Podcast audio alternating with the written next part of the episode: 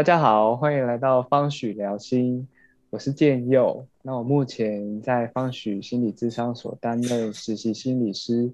今天呢，是我们方许聊心大师开讲的单元。我们邀请到即将在十一月十三开设“倾听生命的鼓声，找回内在的灵魂力”的两位带领者来跟我们聊聊。呃，一位是小燕，一位是文珍。简单的介绍一下你们自己。嗯，大家好，嗯，我是小燕。那我在方许这边是方许的智商心理师。那我的背景有一个部分是是荣格取向，然后我工作的主要的对象是成人跟伴侣。对，那我一直以来对于童话、神话、梦境。这些主题是很有兴趣的，然后也也包含今年就是我向台湾荣格心理学会就是申请成为 router，然后往荣格分析师的这条路上前进。好，谢谢小燕。嗨，我是文珍。嗯，我目前经营预言盒子，然后我的专长是提供塔罗以及占星、卜术、仪式的咨询。那同时，目前正在探析神秘学、图像，还有民族宗教仪式分析、跟巫术，还有人类学这个领域。呃，那我自己本身呢，在呃学士跟硕士都是主修视觉艺术，那专长是符号学还有图像。哦，很高兴今天呢能够就是呃参与这一场 podcast 的录制。那我也很开心，建佑还有小燕这两个非常厉害又大咖的对对谈者。那我很期待这场 podcast 会有非常多的对激励跟碰撞。谢谢，谢谢小燕跟文珍。那首先呢，也想请问你们在举办这场“请听生命的鼓声，找回内在的灵魂力”，它的动机是什么？我的工作的出发点。去去思考的就是，虽然我是个心理工作者，好像大家都会觉得是一个要用心，然后再跟我的案主们工作，然后陪伴。但是我逐渐也感觉到，就是其实这也是个很很花脑力的工作。然后有时候可能因为时间的压缩，或者是是。都市的步调，所以虽然是心理工作者，可是的确会有很大一部分其实是很意识层面的，是会在分析啊，会在评估，然后判断，也就是它是一个脖子以上的工作，其实是还蛮多的。那我在跟文珍在讨论想要带的一个团体的时候，我其实是希望可以让这个部分可以稍稍平衡回来，平衡。脖子以上跟脖子以下的部分，所以这个团体它是更会着重在是我们怎么重新认识我们的身体，而不只是放在分析理智的这个层面。嗯，谢谢小燕。那文珍呢？你的动机会是什么？嗯，我们这一场的活动叫做“倾听生命的鼓声”。找回内在的灵魂力。那在这个灵魂力的部分，然后我在想说，哇，灵魂力这个词呢，其实在宗教上的用法，或者在现代身心灵的用法，或在文学上的用法，哦，这灵魂力是有诸多歧义的。那我在这边定义的灵魂力，哦，是主要是与自己同在。的意识状态，那如何找到自己的灵魂力？我们可能要透过一些方法，呃，其中包含自我觉察，还有透过呼吸回到自身的感受。我们除了要觉察之外，也要看看，哎，我们的身体给我们什么样的讯息？你的肌肉是紧绷的吗？那紧绷的肌肉是不是也意味着情绪上的压力很好？那你的身体是无力的吗？而这个无力的身体呢，是不是承载了你很多的故事，而你无以明说，而身体反映了出来？我们透过觉察，还有呼吸，回到自身的状态之后呢，就可以慢慢的放松。那我们都知道，我们在越放松的状态哦，就更有一些灵感去流动，然后这些流动的状态下才能够创造。那我们觉察。放松再创造的时候，我们就可以去呃改变，呃或者是开展自己想要的旅途。所以这是嗯嗯在讲灵魂力的部分。嗯，那关于这一次的动机，我觉得好简单哦，就是机会来了，然后小燕邀请我了，然后建佑这边行动起来了，就。共识性什么都很像齿轮一样，一个一个的就接上轨道。我完全不需要太多的理由，这就是在我就在这里了。对这个动机好像，嗯，对，很很直接了当，就是哦被邀请了我就来。OK，那再来我要补充一点，嗯，这可能是我内在的一个一个想法，一个感觉。就是，嗯，在当今的社会，我们世界过得太快太快，导致我们来不及去感受自己的内在。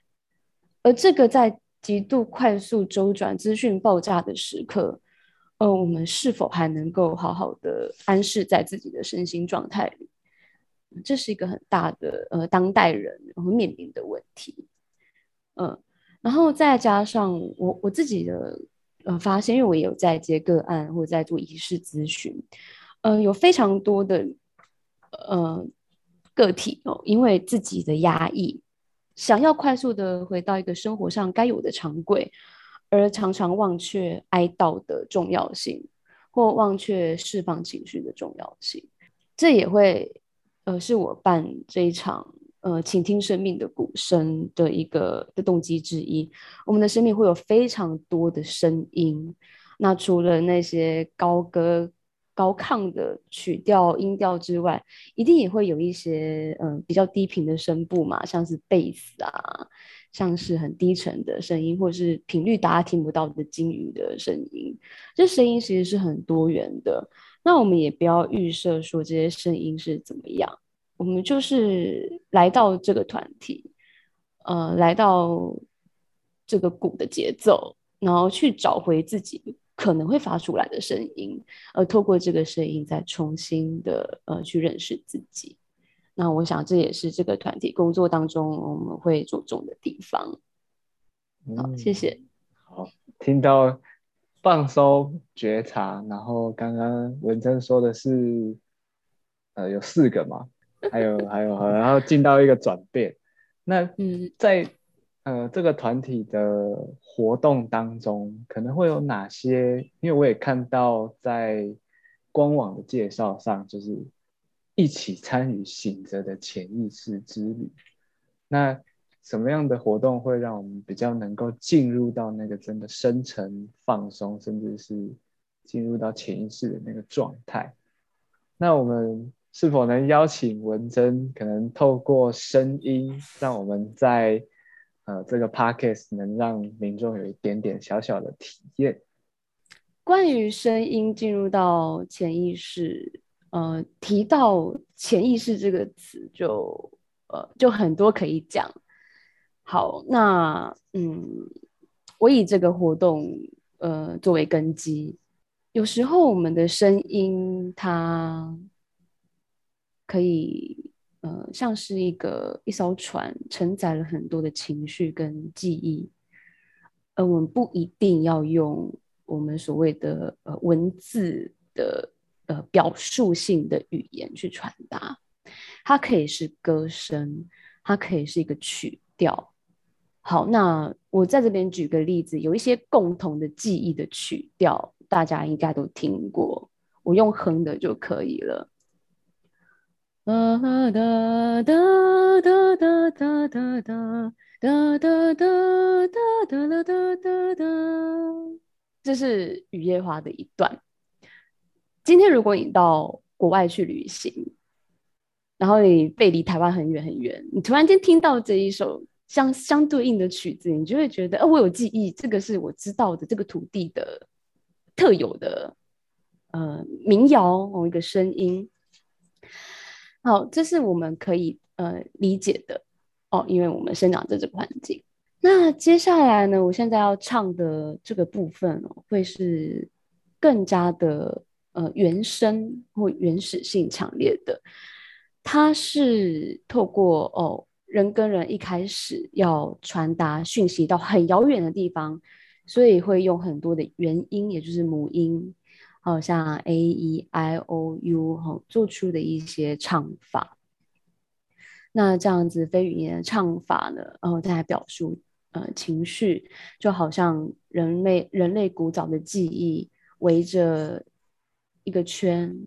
然后有篝火，有火在中间烧，也许光影在在动着，然后有一些古老的曲调被哼出来，或许是我们在很遥远的地方想呼唤彼此，或者是我们想要去让自己的情绪好好的表达出来，然后是用原音的方式去呈现的。好比说，我现在就来即兴一段。哎。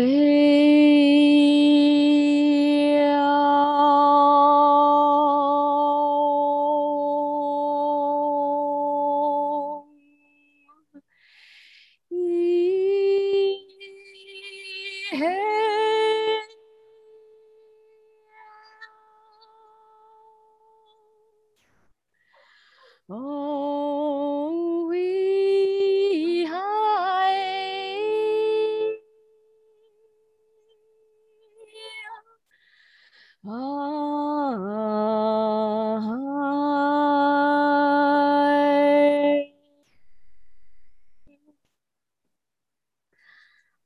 或者是我们要传达一些比较像是呃亢奋型的节奏性比较强大的，好，好比说，and ho ho ho ho ho me，嘿嘿嘿嘿，这样子的音吼，去让你的声音去开展。对，那关于这个调子，嗯，有非常多种。对，然后在这边只是先呃，希望可以让大家可以理解的方式哦，这是连接到潜意识的部分。不知道为什么刚刚在听，重听可能前面那一小段雨月花的，可能很很长，我全身就一直起鸡皮疙瘩。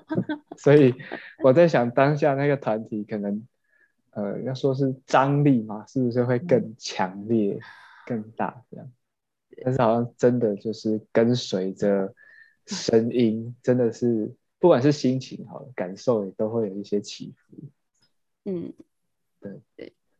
好，谢谢文珍带来这一小段简单的哼唱。对，那呃下一题，因为在我们的适合对象里面有提到要连接。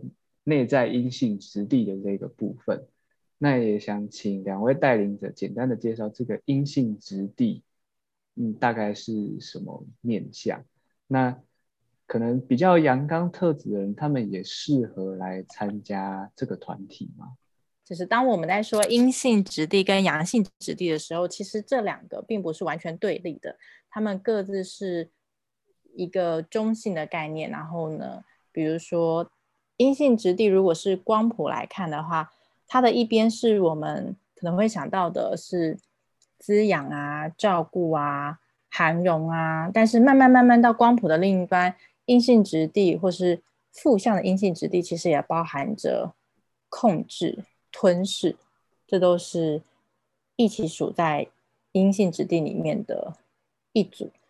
那阳性质地呢，就是从逻辑的分析的原则的，慢慢慢慢慢慢，一直到可能是墨守成规的，或是威权的。所以，所有的当我们在指任何两个特质的时候，任何一个特质的时候，它其实都会里面的，它也会有一个我们认为比较是正向或者是比较负向的连接内在阴性质地，不管里面出来的是刚刚的光谱的哪一个特质，它都是一个很好的尝试。我们开始去练习辨识出，在这个活动当中，在鼓声当中，或是在我的身体的状态里。我正在哪一个属性比较多一点呢？如果是比较阳刚的人，也许他的生活大部分的心力都已经是倾注在是阳性质地的，比如说，嗯，追求成就，或是有一个比较好的分析状态，或是比较有个掌控感的，他也许就可以在这样的活动当中重新连接，他比较少花到心思在他的另外的这个阴性质地上面。就是文珍也可以补充，从你的角度怎么看这两个特质？好，谢谢小燕，我觉得小燕讲的很清楚，就超棒的。嗯，阳刚特质的人当然很适合参加。嗯，因为在可能在衣柜的这个呃。该说熏陶下嘛？对我们慢慢的发现，其实人就是一个一个整体，一个圆。我们会有非常多的面相，也许此时此刻我们发展出比较阳刚的特质，比较外显出来，但不代表那些阴性的特质是不具全在我们的整体里面的。嗯，所以我觉得任何人那都可以去。参加这个活动。那此外，阴性特质就刚刚小燕她提到的一些，哎，嗯，阴阳特质的光谱还有面相啊，嗯，那我觉得更加认识阴性特质是有助于我们觉察自己呃内在情绪的，尤其是我们是否感受到不安全感，我们是否因为恐惧而。踌躇不前，或者是紧抓着什么东西不肯放手，或者想要吞占，或者想要让自己呃变得特别的具有某一些像是那种掐着脖子的母亲形象这样子。嗯，其实隐形特质它就是需要很多很多的机会去说出来，去那个说不是语言上的说，是非语言的说。或者去支持他，然后让感觉放松，并且流动出来的深层的那个力量。呃，那如果他可以被表达，他可以被接住，那很多的疗愈就会在这里面，在无形之中展开。啊，所以听起来好像在这个团体里不用说很多话，但是会有很多的体验，很多的感受。嗯，对，那也想请呃两位带领者，就是也分享一下之前参加或是带领的经验。我先说好了，就是我的经验是以参加者的身份，在之前我其实并没有接触过类似这样子的活动，然后那次的经验是是，嗯，我是其中一个成员，那我们就一群人。然后围着一盆火，在一个就是一个三四平大的空间，然后那每一个人手上都有一把小刀跟木头，就是我们大家都安安静静的在做自己手中的创作。对，那那个经验有一个很特别，是是如同我刚刚说的，这是我第一次参加这样的活动，可是就在那个状态里，我仿佛有一种熟悉的感觉，那种熟悉的感觉把我。拉回到，也许就好像前世一样，就是我在一个森林里，然后跟着我的族人，在一个古老的部落里，然后我们围着一围着一盆火，然后我们在一起做一些做做事情。那彼此都在做自己的进度，可是那种感觉是既靠近，然后又又强大的。对，那那个感觉一直到后面。加进来了鼓，加进来的歌声，然后，嗯，文珍那时候起了一个音，然后他他唱出了并没有文字的旋律，很有趣的是，好像我或是其他的人都各自在觉得自己合适的状态下，就加入了这样子的歌唱里啊。我觉得那个经验是个别工作或是在我们现代的心理工作当中比较难以呈现或体会到的，因为它的确就是必须在一个集体的状态，然后在一个不利文字或是是。就像我刚刚形容的那些画面当中，其实是没有文字或言语的，才能够捕捉到的画面。但是这个画面又带着很可能是，就像我刚刚形容，它带的是一个很重的重量，它好像是可以跟很古老的我们的某个部分连接。如果真的有前生今世的话，好像我可以忽然感觉到啊，我有一个我是不只是在现在这里，而是是在一个更广大空间。这个这个宇宙当中是一起都串起来的，这个感觉是很特别的一种经验。然后好像只有在可能是集体的状态当中才能够呈现的，这是我的经验。那文珍呢？好，谢谢谢谢分享。嗯，那我来谈一下我带仪式的经验。嗯，我。待过剧场，然后也呃，就是教授表演艺术。那回到剧场跟表演艺术，或甚至是仪式的本身，呃，安全空间是非常重要的。嗯，所以我通常在一开始就会先设置安全空间，而这安全空间就是呃，要让每个参与者知道，我们每个人都是有各自的界限以及各自的疆域。那我们要先回到自己的身体。所谓的安全空间，就是每个人都可以认知，嗯，个体与他者，这个他者就是 the other，呃，个体之外的一切事物，哈，个体与他者的关系是融洽的，也因此在这样的状态下，每个人都绝对可以尊重跟包容。好，那这个他者同时也包含非生命。好比说建筑物的本体，或是你现在正在坐着的椅子，或是你从从没有感受到它存在，它对你很重要。好比说你的眼镜或手表，好，它就是一个他者的概念，对，在你之外的一切，而在你之外的一切，你可以很尊重他们，你也可以很尊重你是你自己，同时你也可以尊重别人，也是他们自己。好，我们先有一个安全空间的概念。然后安全空间会先透过放松，还有呼吸调整，嗯，去感受你的末梢，感受你的手跟脚，还有你的关节，啊，它是灵活的吗？对，回到你的身体里面，对，也许你可以看看其他人的身体，然后再看看自己的身体，你可以明显感觉到，对你就是不一样，他也是不一样，每一个人啊都是不一样的，而这些不一样是可以被允许的，还是可以被包容的。而在这样的安全空间建立下，呃，彼此都可以互相在这个流动当中，呃，慢慢的支持起来。这是一个群我关系的连接。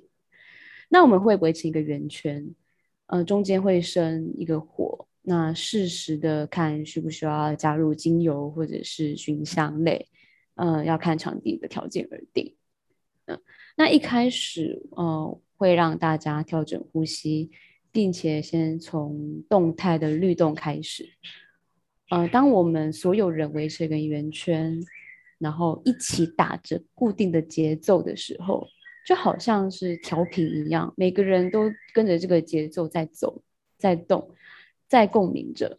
呃，你也许拉了半拍，他也许拉了一拍，那都没有关系。但是我们就是跟着这个节奏在走。跟着这个呼吸、心跳在走，慢慢的变成一种团体之间的默契，而在节奏当中彼此支持彼此。那接着我们就会开始试着呃鼓励参与者去发出自己的声音。在发出自己的声音之前，然后会先教大家诶比较呃简单的呃发声的方式，让自己的声音发出来。呃，一定会有人发出声音的是很顺畅的。那也会也会有人他发出的声音可能会有点呃他自己个体的状态的关系，有点他的独特性，而这些都是可以被接受。然后呃这一切都没有好跟坏，我们得要拿掉批判，我们得要试着在没有批判、没有功利主义架构之下的氛围当中，让自己的声音可以被听见，而且不是被别人听见，甚至是大多数是被自己听见。也许在这个团体当中，有部分的人他可能第一次 会有一定程度的震撼，或者是他说不出话来。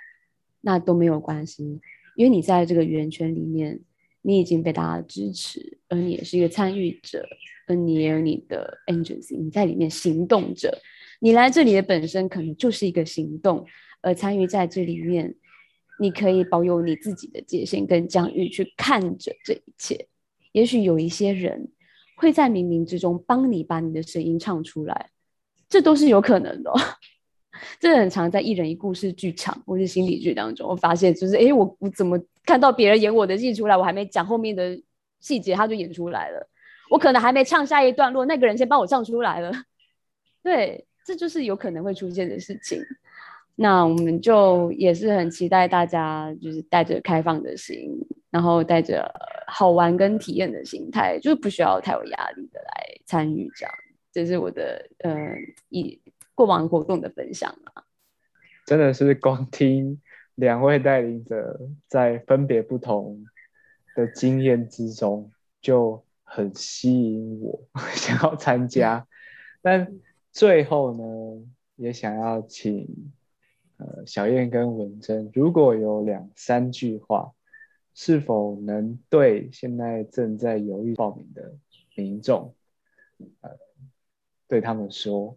如果今天的分享有一两个地方有打中了你，然后你打开你的行事历，发现哎那天你也是空的耶，那我们邀请你倾听生命的呼唤，就是赶快来报名。